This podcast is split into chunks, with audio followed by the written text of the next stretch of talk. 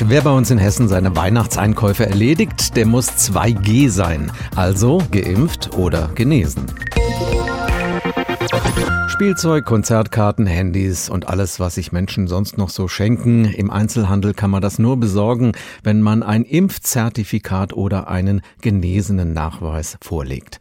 Ausgenommen davon sind nur Geschäfte des täglichen Bedarfs sowie Lebensmittelmärkte und Apotheken. In allen anderen Läden gilt eben die 2G-Regelung. Aber wie lange noch? Bei unseren nördlichen Nachbarn in Niedersachsen zumindest ist sie schon gekippt worden. Dort hat ein Oberverwaltungsgericht entschieden, dass 2G im Einzelhandel Einzelhandel zur weiteren Eindämmung des Virus nicht notwendig und auch nicht mit dem allgemeinen Gleichheitsgrundsatz vereinbar sei.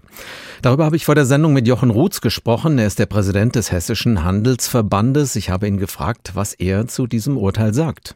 Ja gut, letzten Endes hat das Gericht dort ja unsere Gedankengänge und uns auch das, was wir schon geäußert haben, als Handelsverband aufgegriffen, weil wir gesagt haben, letzten Endes wird hier nicht das Infektionsgeschehen irgendwie beeinflusst, sondern man hat versucht, mit dieser 2G-Regelung ja im Grunde genommen Ungeimpfte dazu zu bewegen, dass sie sich impfen lassen und ob das wirklich mit unseren Rechtsgrundlagen vereinbar ist, da haben wir eben auch unsere Zweifel und wir letzten Endes sagen wir auch, es ist ein Riesenaufwand, aber wirklich bringen tut's einfach nichts. Aber könnte es nicht auch sein, dass sich viele Kunden mit der 2G-Regel sicherer fühlen? Das sind tatsächlich Rückmeldungen, die wir bekommen, dass Kunden sagen, ja, wir fühlen uns da ein Ticken sicherer und wir haben auch wieder Kunden im Laden erlebt, die längere Zeit nicht jetzt da waren. Aber unterm Strich sagen wir, gerade im Handel und gerade in den jetzt von der 2G-Regelung betroffenen Handelsbereichen haben wir extrem viel Platz. Das heißt, wir können wunderbar Abstand halten und das Thema Maske ist ja bei uns auch überhaupt keine Diskussion. Wenn ich in die Gastronomie reinschaue, ist es doch klar, dass ich beim Essen irgendwie die Maske absetzen muss. Darüber diskutiert ja beim Einkaufen überhaupt niemand. Das heißt, alle haben eh eine Maske auf. Es wäre beispielsweise eine Überlegung gewesen zu sagen, wir gehen auf eine FFP2-Vorschrift im Handel. Das wird ja noch Sinn machen und vielleicht auch noch ein bisschen nachvollziehbarer sein. Aber unterm Strich geht es uns eigentlich darum, den Leuten nach draußen zu signalisieren, das Einkaufen ist sicher und diese 2G-Regelung im Handel ist wirklich einfach nicht zielführend, in keiner, in keiner Richtung zielführend, ja.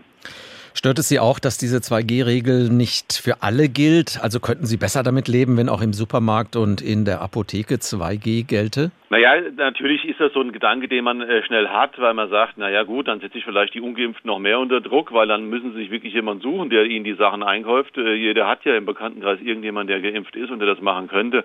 Aber nochmal, wir sagen, das ist eigentlich der falsche Kriegsschauplatz, den wir hier gerade betrachten. Wir werden der Pandemie nicht her mit irgendwelchen 2G-Regelungen im Handel. Letzten Endes müssen das hier Leute ausbaden, die dafür überhaupt nichts können.